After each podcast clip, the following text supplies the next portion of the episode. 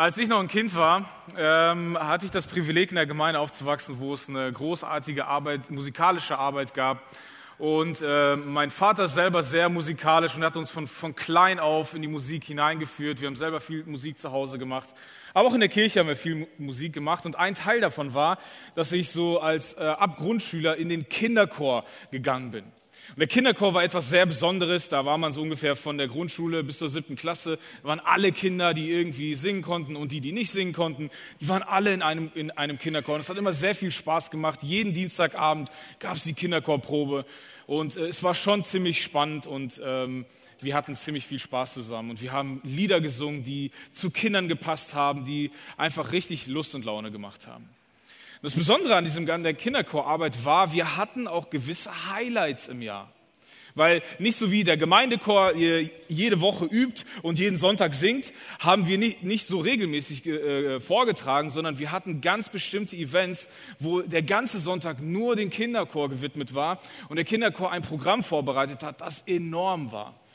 Und meistens waren das irgendwelche Musicals, wo es äh, Theaterstücke gab und auch Chorgesang dazu und so weiter.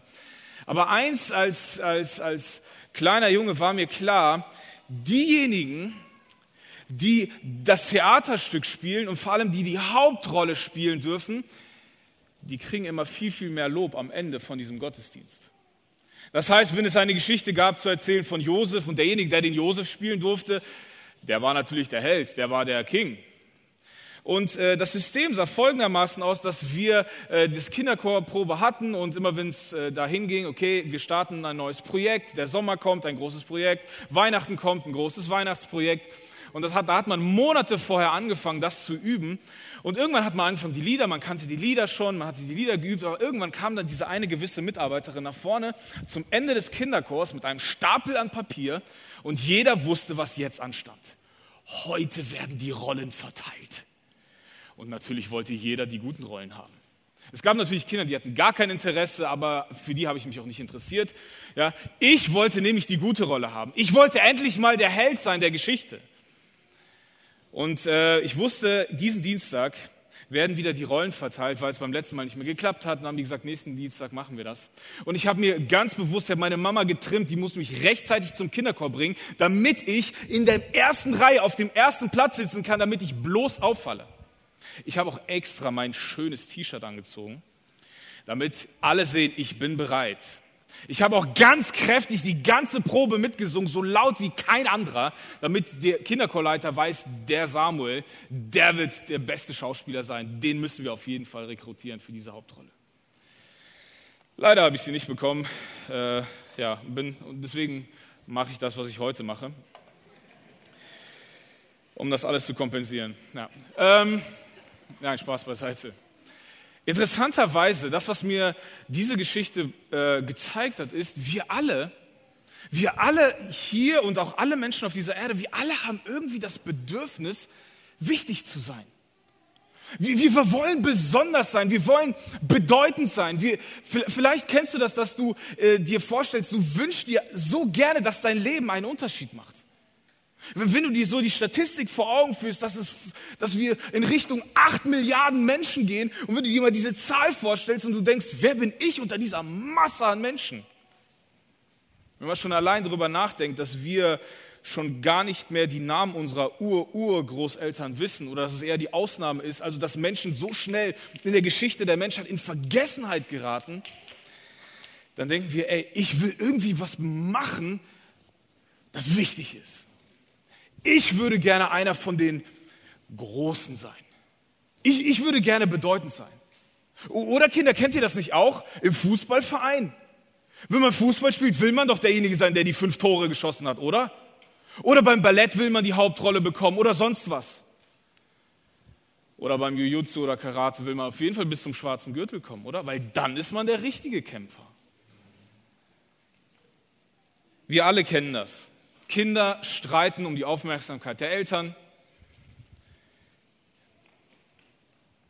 Wir geben an mit Dingen, die wir erreicht haben. Wenn wir älter werden, dann äh, nutzen wir soziale Medien, um unser Leben zu präsentieren, um uns zu zeigen, wer wir sind. Am besten nur die Highlights, das, was uns irgendwie groß macht, dass alle irgendwie mitbekommen, dass wir besonders sind. Wir arbeiten äh, ganz hart an unserer Karriere. Wir investieren uns hart in den Sport, damit wir bloß derjenige sein könnten, der auf dem Siegertreppchen stehen kann, weil dann sind wir wichtig, dann sind wir groß. Und seltsamerweise fangen wir, fängt der Zyklus dann wieder von vorne an. Wir fangen unsere Kinder an zu trimmen, dass man Größe erreicht, wenn man großartige Leistung bringt. Und ich möchte heute eine Frage stellen. Was macht eigentlich eine Person großartig? Was macht eine Person zu einer großartigen Person? Unsere Vorstellung ist, wenn wir etwas Großartiges geleistet haben, dann sind wir groß, dann werden wir hochgehoben.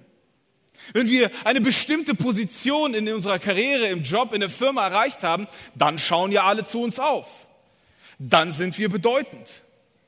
Wenn die Nachrichten vielleicht sogar positiv über uns berichten würden im Fernsehen, wow, dann bin ich groß. Aber wenn wir mal ganz ehrlich sind, wenn wir über Menschen nachdenken, was, würden wir, was, was würdest du sagen, was macht eine Person großartig? Wenn wir ehrlich sind, wir finden Personen oft großartig, auch wenn sie nicht gut in etwas sind. Das drückt sich sehr oft in Situationen aus, wenn wir Menschen zu Grabe tragen. Wenn wir uns an Menschen erinnern oder wenn wir den Jahrestag der Beerdigung feiern oder gedenken. Wenn wir an Menschen zurückdenken, die nicht mehr leben dann sind es meistens nicht die Dinge, die sie geleistet haben oder die Position, die sie erreicht haben, wo wir sagen, wow, das war eine großartige Person. Sondern wir denken vielleicht an unsere Großeltern, an, an unsere Eltern zurück und sagen, er war ein großartiger Vater. wir können vielleicht gar nicht so richtig definieren, was er geleistet hat, oder was sie als Mutter geleistet hat, was er als Freund investiert hat oder was er als Nachbar so gemacht hat, was ihn so besonders macht, so großartig, dass es uns in Erinnerung bleibt. Wir reden nicht auf Beerdigung über die, das war der beste Autobesitzer, das war der beste Automechaniker, den es je gegeben hat, das war der beste Schnitzer, der, die beste Schnitzelbräterin oder Pilimeni-Kleberin. Ja, wir reden, uns, uns fallen andere Dinge ein, wenn wir an Menschen gedenken, die von uns gehen. Also es gibt etwas anderes in uns, das wir in Menschen sehen und wir sagen, ey, das ist eine großartige Person. Trotzdem bringen wir unsere Kinder oft dazu. Und das macht unsere Leistungsgesellschaft uns irgendwo vor, dass es wichtig ist, dass wir gut in etwas werden, um etwas zu werden. Wir schicken unsere Kinder zum Fußball, zum Klavierunterricht, zum Geigenunterricht, zum Ballett, zum Taekwondo, zum Jujutsu und sonstigen Dingen. Weil sie sollen ja großartige Menschen werden. Und trotzdem bleibt in uns der Hunger und irgendwo diese Frage, was muss ich tun, um groß zu werden? Wie werde ich groß? Kinder, das ist eine wichtige Frage heute. Wie wird man groß? Wer traut sich was zu sagen? Erstklässler. Wie, wie wird man groß? Was meint ihr? Wenn man in die Schule geht, ja. Wie wird man noch groß? Wenn man wächst. Wie wird man noch groß? Ja, wie wächst man denn? Wenn man viel läuft, okay. Was noch? Was muss man noch machen, um groß zu werden? Alle Zweitklässler, Drittklässler und Fünftklässler und Zehntklässler dürfen helfen. Essen, okay, was noch? Ja. Schlafen, was noch? Was muss man noch machen, um groß zu werden? Ja. Noch mehr essen, ja. Nee, nee, dann sieht man so aus wie ich. Ja. Nicht zu viel essen, bitte nicht zu viel essen. Ja, dann muss man mehr laufen. Aber ja. Aber worauf ich eigentlich hinaus will, ist, dass Fruchtzwerge nicht der Geheimtipp sind, um groß zu werden. Wir wollen uns heute einen Aspekt anschauen, wie Jesus definiert, was eine Person zu einer großen, zu einer großartigen Person macht. Jesus sieht das nämlich etwas anders und er hat das in einem Prinzip, in einem Satz zusammengefasst, der damals in seiner Zeit total schockierend war und heute eigentlich eher unpopulär und auch irgendwie, ja, lieber unter den Tisch fallend, diese Kategorie. Jesus sagt nämlich Folgendes. Er sagt, wer der Erste sein will, also wer der Größte, wer der Wichtigste, wer bedeutend sein will, der soll sich allen unterordnen und ihnen dienen. Eine andere Übersetzung sagt, wer der Erste sein will, der muss der Letzte sein. Genau, wer kann schon ein bisschen Mathe? Oder wer hat das schon mal erlebt? Wo ist der Erste der Letzte gewesen? Wo ist der 18. Platz der Bundesliga, hat den Pokal bekommen? Wer war das? Wo, wo haben wir das schon mal erlebt? Hast du das schon mal erlebt, dass du der Letzte geworden bist und trotzdem einen Pokal bekommen hast? Ja, sowas gibt's leider auch. Ja. Aber Jesus, das ist irgendwie unlogisch.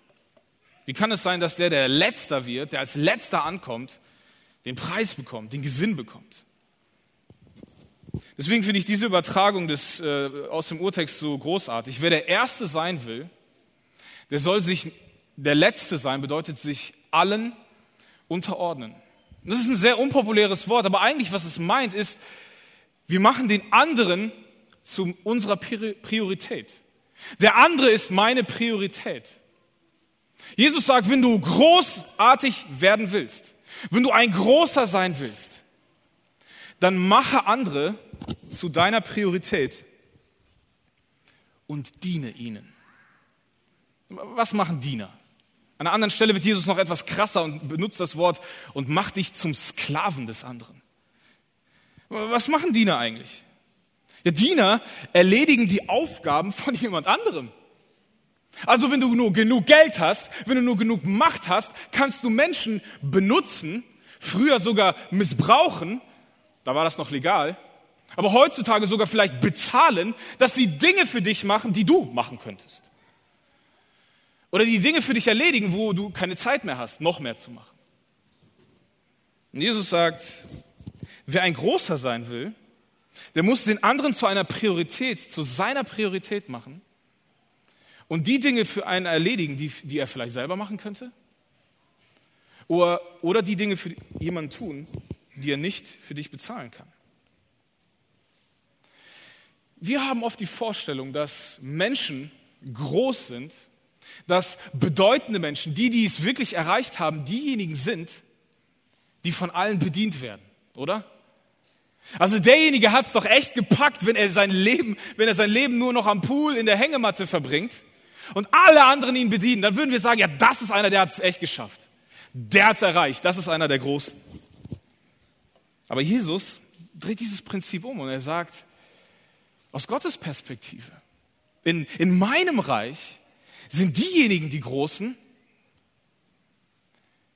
die sich nicht bedienen lassen, sondern die dienen, die den anderen zu einer Priorität machen. Das heißt, dass ich jede Möglichkeit nutze, um anderen zu helfen, um das für andere zu tun, dass sie davon profitieren können.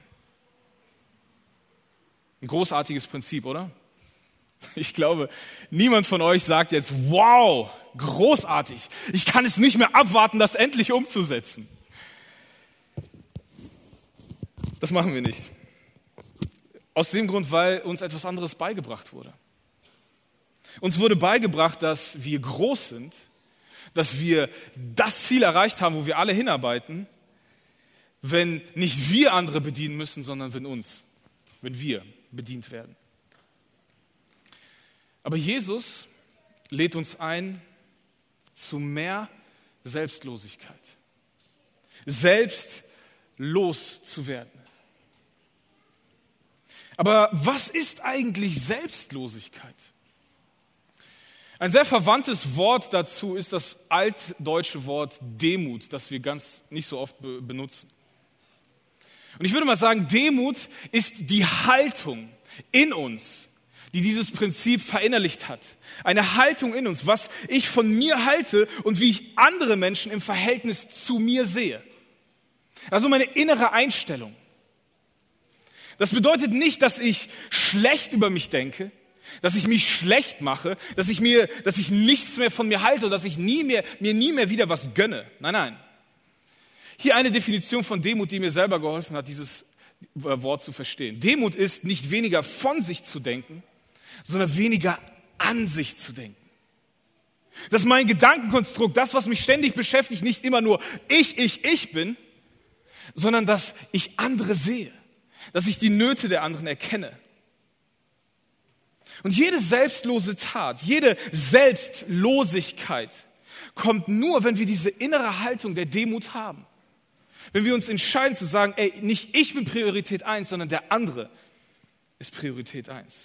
Wenn der andere im Fokus ist. Wenn wir dienen wollen und Dienstmöglichkeiten suchen.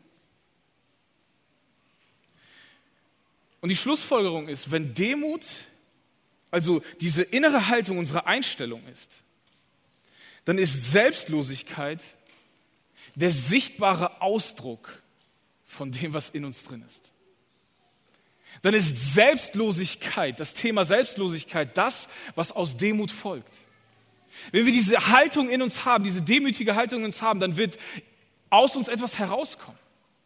Jesus sagt an einer Stelle, was in unserem Herzen voll ist, das, womit wir uns viel beschäftigen, das wird Ausdruck finden. Und Selbstlosigkeit ist die Folge eines demütigen Herzens, einer demütigen Einstellung. Und Jesus lädt seine Jünger, seine Nachfolger, alle, die ihm hinterher sind, die mit ihm leben, die durch ihn leben, ein, mehr selbstlos zu sein. Jesus sagt, wer der Erste sein will, der soll sich allen, allen unterordnen. Und hier, hier brauche ich einmal ganz kurz Hilfe von einem Erstklässler. Okay? Welcher Erstklässler traut sich heute, zu mir nach vorne zu kommen? Welcher Erstklässler traut sich das? Hä? Oh, ein ganz mutiger Erstklässler. Einmal Applaus für den Samuel. Sehr gut. Ist nicht nur mein Namenspartner, sondern heute mein Predigtspartner, ja? Wie alt bist du? Samuel? Fünf. Fünf bist du. Okay, mit fünf Jahren eine Predigt. Das ist der Wahnsinn, oder? Großartig. Super. Also, wisst ihr, Jesus hat gesagt, wer der Erste, wer der Größte, wer der Bedeutende sein möchte, der unterordne sich allen und diene allen. Und Jesus fährt weiter. Jesus macht Folgendes. Jesus sagt, guck mal, Samuel, was Jesus sagt. Er sagt, er rief ein kleines Kind, also so ein Samuel, stellte es in ihre Mitte und schloss es in die Arme. Dann sagte er, wer solch ein Kind mir zuliebe aufnimmt, der nimmt mich auf. Und wer mich aufnimmt, der nimmt damit Gott selbst auf, der mich gesandt hat. Dass wir so einen Samuel heute hier im Gottesdienst haben, liegt daran, wie wir Kinder sehen. Dass Samuel heute und am äh, Mittwoch, glaube ich, ne, oder am Donnerstag noch eine Schultüte bekommt, liegt daran, dass wir Kinder un, äh, enorm schätzen. Dass wir so einen Samuel besonders finden. Deswegen äh, lieben wir es, Kinder zu feiern. Deswegen widmen wir einen Teil unseres Gottesdienstes, um diese Kinder zu feiern. Danke, du darfst dich wieder setzen. Aber in der Zeit von Jesus, als er so ein Kind in die Mitte gestellt hat, hat man Kinder nicht so gesehen. In der Zeit von Jesus war es so, dass die Sterblichkeitsrate von Kindern bis fünf Jahren bei 50 Prozent lag. Das heißt, die, die Hälfte aller geborenen Kinder haben das fünfte Lebensjahr nie erreicht. Es hat dazu geführt, dass man in der Gesellschaft sich nicht selber erlaubt hat, diese Kinder so richtig ins Herz zu schließen, weil der Verlust uns mehr wehgetan hätte. Und Kinder waren nicht so bedeutend. Weil ihr müsst wissen, damals lebte man nicht in so einem Luxus, sondern jeder musste, lebte nur davon, was er leisten konnte, was er beitragen konnte für die Familie.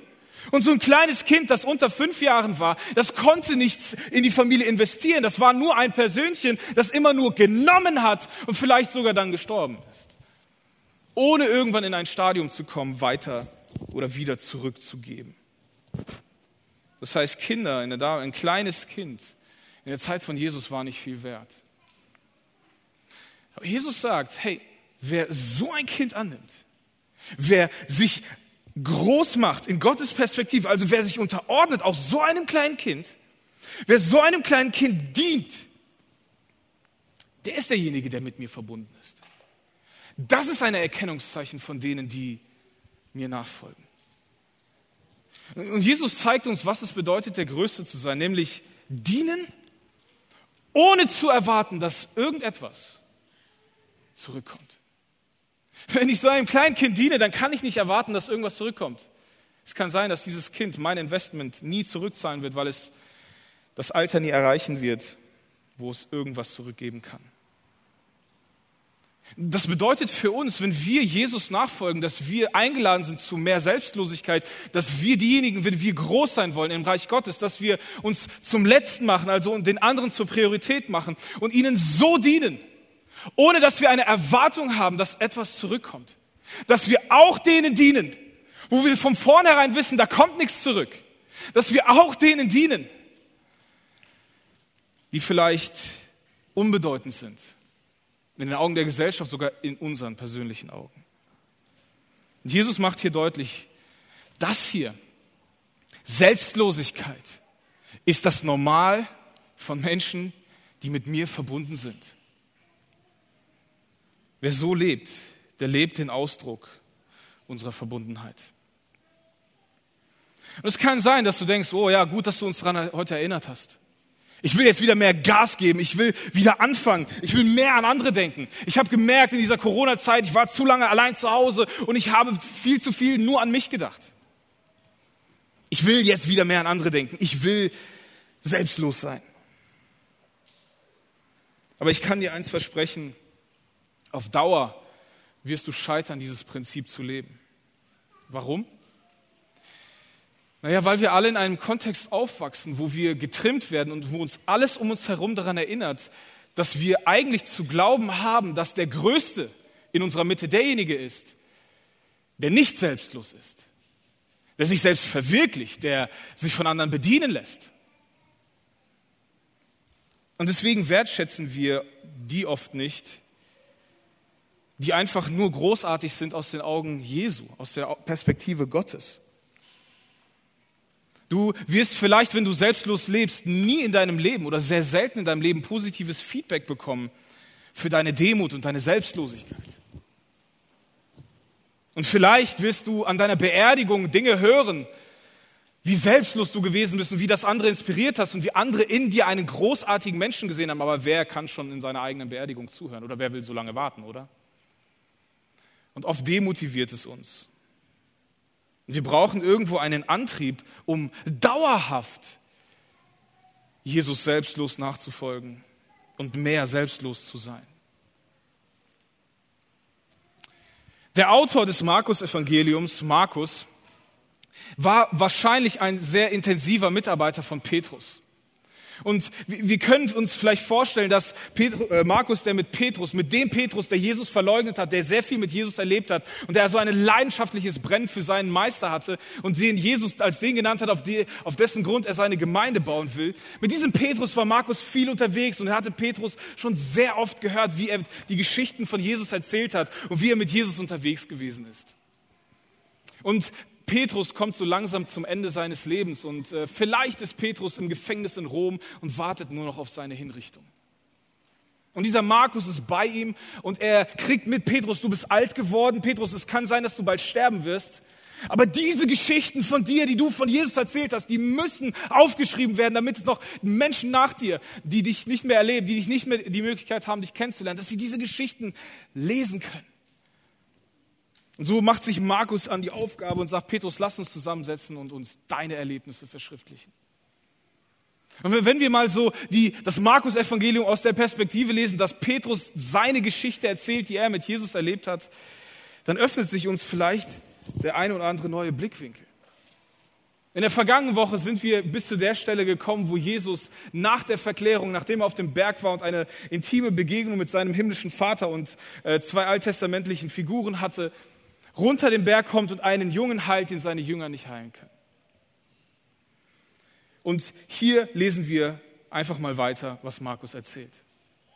Jesus verließ mit seinen Jüngern diese Gegend und zog durch Galiläa. Er wollte aber nicht, dass jemand davon erfährt oder davon erfuhr, denn er hatte seinen Jüngern noch viel zu erklären. Jesus ist mit seinen Jüngern unterwegs in Richtung Jerusalem, dort, wo er seinen letzten, seine letzten Tage verbringen wird. Und er will diese sechs Monate noch einmal intensiv nutzen, um in seine Jünger zu investieren und ihnen viel Input zu geben, um sie vorzubereiten auf die Zeit, wenn er nicht mehr da ist. Und Jesus erzählt und sagt, der Menschensohn wird bald in der Gewalt der Menschen sein. Sie werden ihn töten, aber wenn sie ihn umgebracht haben, wird er drei Tage danach aufstehen. Doch die Jünger verstanden nicht, was er da sagte und trauten sich auch nicht, ihn zu fragen. Jesus erzählt das zweite Mal, oder zumindest ist das uns so überliefert, dass Jesus mindestens dreimal seinen Jüngern erzählt hat, dass er sterben wird, dass er äh, nach Jerusalem geht, dass er auf dem Weg nach Jerusalem ist, um dort zu sterben und wieder aufzuerstehen. Aber irgendwie konnten die Jünger das nicht verstehen. Sie konnten nicht verstehen, was Jesus damit meint. Sie konnten nicht greifen, wie ihr Meister, mit dem sie schon seit Jahren unterwegs sind, wie der sterben geht. Denn eigentlich hatten sie eine andere Vorstellung. Für sie war, sie hatten die Überzeugung, dass Jesus derjenige war, der schon lange vorher versprochen wurde, der Israel retten wird. Und sie hatten eine andere Vorstellung, wie Jesus weiterleben wird und wie er Israel zu der groß, großartigsten Nation machen wird, die es je gegeben hat. Aber Jesus sagt, ich werde sterben, aber wieder auferstehen. Und sie verstehen es nicht. Das passt nicht in ihr Bild. Und Markus erzählt weiter. Sie kamen nach Kapernaum. Als sie im Haus waren, fragte Jesus die Jünger, worüber habt ihr euch unterwegs unterhalten oder worüber habt ihr gesprochen? Doch sie schwiegen verlegen, denn sie hatten sich darüber gestritten, wer der Wichtigste unter ihnen ist. Wer der Erste unter ihnen ist, wer der Größte unter ihnen ist. Jesus setzte sich und rief die Jünger zu sich und sagte, wer der Erste sein will, der soll sich allen unterordnen und ihnen dienen. Ich finde es super interessant, warum Petrus, der so die Geschichte erzählt, wie er mit Jesus unterwegs ist, was Markus dann aufschreibt, warum Petrus diese Reihenfolge wählt. Warum ist es ihm so wichtig zu zeigen, dass Jesus sein Leiden ankündigt, sie aber als Gruppe der Männer, die mit ihm unterwegs waren, das nicht verstehen und dann von Jesus entlarvt werden, wie sie sich darüber streiten, dass wer der Wichtigste ist und Jesus dann mit diesem Prinzip der Selbstlosigkeit auspackt? Ich glaube, es hat folgenden Grund. Das Prinzip Selbstlosigkeit ist großartig. Es wird die Welt verändern. Schon allein, wenn wir uns vorstellen, was passieren würde, wenn wir alle so leben würden, oder? Dann wäre jedem geholfen. Aber wenn wir anfangen, uns anzustrengen, zu sagen, ich will immer an den anderen denken, ich will mich investieren, dann werden wir schnell frustriert sein und Selbstlosigkeit auf Dauer nie durchhalten. Doch die Jünger verstanden nicht, was er sagte und trauten sich auch nicht, ihn zu fragen. Kinder, wie ist das, wenn ihr etwas nicht versteht, was eure Eltern euch sagen? Heute kein Schokoriegel mehr. Heute keine neue Folge Feuerwehrmann Sam. Was passiert dann? Ha? Was passiert dann meistens? Kinder, sagt mal, was passiert dann? Ja, Okay, aber du willst was anderes gucken, keine Ahnung, Lego-Movie oder so, ja? Richtig? Dann bist du sauer, ja. Was ganz oft passiert, wenn wir Dinge nicht verstehen, ist, dass wir in Streit kommen, oder? Dass wir anfangen zu argumentieren, dass wir anfangen zu diskutieren. Aber ich habe heute nur einen halben gegessen. Und wir fangen, kommen oft in ein Streitgespräch und Beziehung fängt an zu rütteln. Und so ähnlich war das bei den Jüngern. Sie verstehen nicht, was Jesus sagt, worauf Jesus hinführen will. Und das führt sie in, ein, in eine Streitsituation. Wer ist der Wichtigste unter uns? Hier ist meine These. Wenn wir das Kreuz nicht verstehen, dann ist der natürliche Weg, das, was daraus folgt, aus diesem Unverständnis, Egoismus. Also an uns denken, an sich denken selbstbezogen zu sein, nicht selbstlos. Die Jünger verstehen nicht, was Jesus vom Kreuz redet. Ihre natürliche Reaktion ist Streit, wer der Größte, wer der Beste und der Wichtigste ist. Und die Jünger können nicht fassen, warum Jesus sterben muss. Sie können das nicht nachvollziehen. Das passt nicht in ihre Vorstellung. Und hier ist meine Frage an dich. Was ist deine Vorstellung vom Kreuz? Wie, wie führst du dir das vor Augen? Verstehst du, was Jesus am Kreuz getan hat? Sechs Monate nach diesem Gespräch mit seinen Jüngern? Was für eine Bedeutung hat das, was Jesus am Kreuz vollbracht hat? Ich glaube, dass wir nur wirklich selbstlos sein können, also auf Dauer, wenn wir das Kreuz richtig verstehen. Von uns aus werden wir nie so leben können, wie Jesus uns das vor, hier, hier zeigt. Wir, wir brauchen Gottes verändernde Kraft. Und genau das ist am Kreuz passiert. Jesus ist für uns gestorben, um unser altes Leben, unser Leben, das immer nur an sich denkt, unser Leben, das eine natürliche Wendung zum Egoismus hat, zum nicht an andere denken, um andere runterzumachen, um sich bedienen zu lassen. Jesus ist gestorben, um das zu kreuzigen und uns ein neues Leben zu geben, das die Power durch den Heiligen Geist hat, selbstlos zu sein. Wer der Erste sein will, der soll sich allen unterordnen und ihnen dienen. Das tun Jesus Nachfolger. Das ist, wozu er dich einlädt. Was würde passieren, wenn du das leben würdest? Wenn du dieses einfache und nicht so einfach umsetzbare Prinzip von Jesus tun würdest? Wenn es nicht nur eine Theorie, ein tolles Prinzip wäre, was du dir vielleicht an die Wand schreibst, sondern es tust, es umsetzt. Wenn in dir eine Demutshaltung kommt, nicht weniger an dich zu denken, sondern nicht weniger von dir zu denken, sondern weniger an dich zu denken. Andere zu deiner Priorität zu machen, bereit zu sein, Möglichkeiten zu suchen, wo dein, dein, dein Investment den anderen helfen kann, weiterzukommen. Was würde passieren? Ihr Lieben, was würde passieren, wenn wir alle und auch alle, die im Bett gerade mit dem Schlafanzug zuschauen, was würde passieren, wenn wir dieses Prinzip konsequent für drei Monate leben würden? Ich weiß nicht, wäre Corona dann vorbei oder wäre unsere Welt eine andere? Ich glaube, wenn wir alle so leben würden, wie Jesus uns herausfordert zu sein, mehr selbstlos. Das würde viel machen. Diese Selbstlosigkeit ist es nämlich, die uns zu einem Großen macht, zu einem bedeutenden Menschen. Die lieben, Jesus erwartet nichts, was er selber nicht getan hat. Er selber, selb, die höchste Selbstlosigkeit hat er vorgelebt. Er hat sich selbst aufgegeben zum Wohl, zu unserem Wohl. Und Jesus hat es angekündigt, wir haben es eben gelesen. Jesus ist bewusst diesen Weg ans Kreuz gegangen. Er hat das bewusst gemacht mit Wissen, dass es auf ihn zukommt. Er hat es trotzdem umgesetzt. Und hier ist die Frage, wie werde ich groß? Oder wie werde ich wichtig? Oder wie werde ich bedeutend? Die Antwort ist aus Gottes Perspektive mehr Selbstlosigkeit. Wenn du Jesus noch nicht kennst, dann ist meine Einladung heute an dich. Dieses Kreuz, das die größte Selbstlosigkeit je auf, je auf dieser Welt erlebt, repräsentiert. Ich lade dich ein, dieses Kreuz zu verstehen. Sei nicht so wie die Jünger. Stell Fragen. Wir haben eine großartige Möglichkeit, einen Basiskurs, wo wir die Grundsätze unseres Glaubens besprechen und du jede Frage loswerden kannst.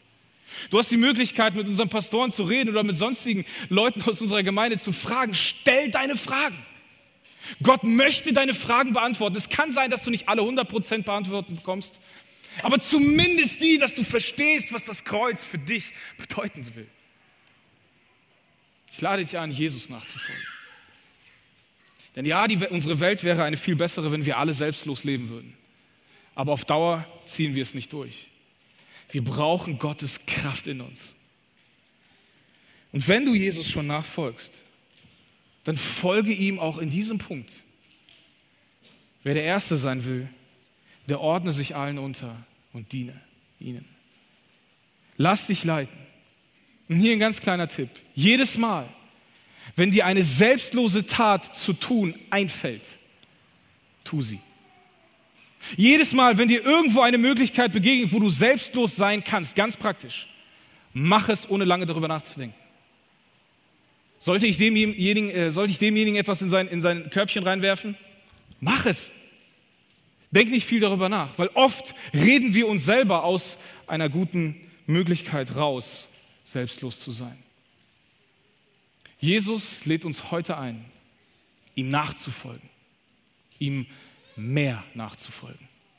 Auch in diesem Punkt, was uns betrifft, wie wir uns sehen, aus der Perspektive des Kreuzes und wie das uns zu Menschen macht, die andere sehen, die andere zu ihrer Priorität machen und mehr selbstlos sind. Amen.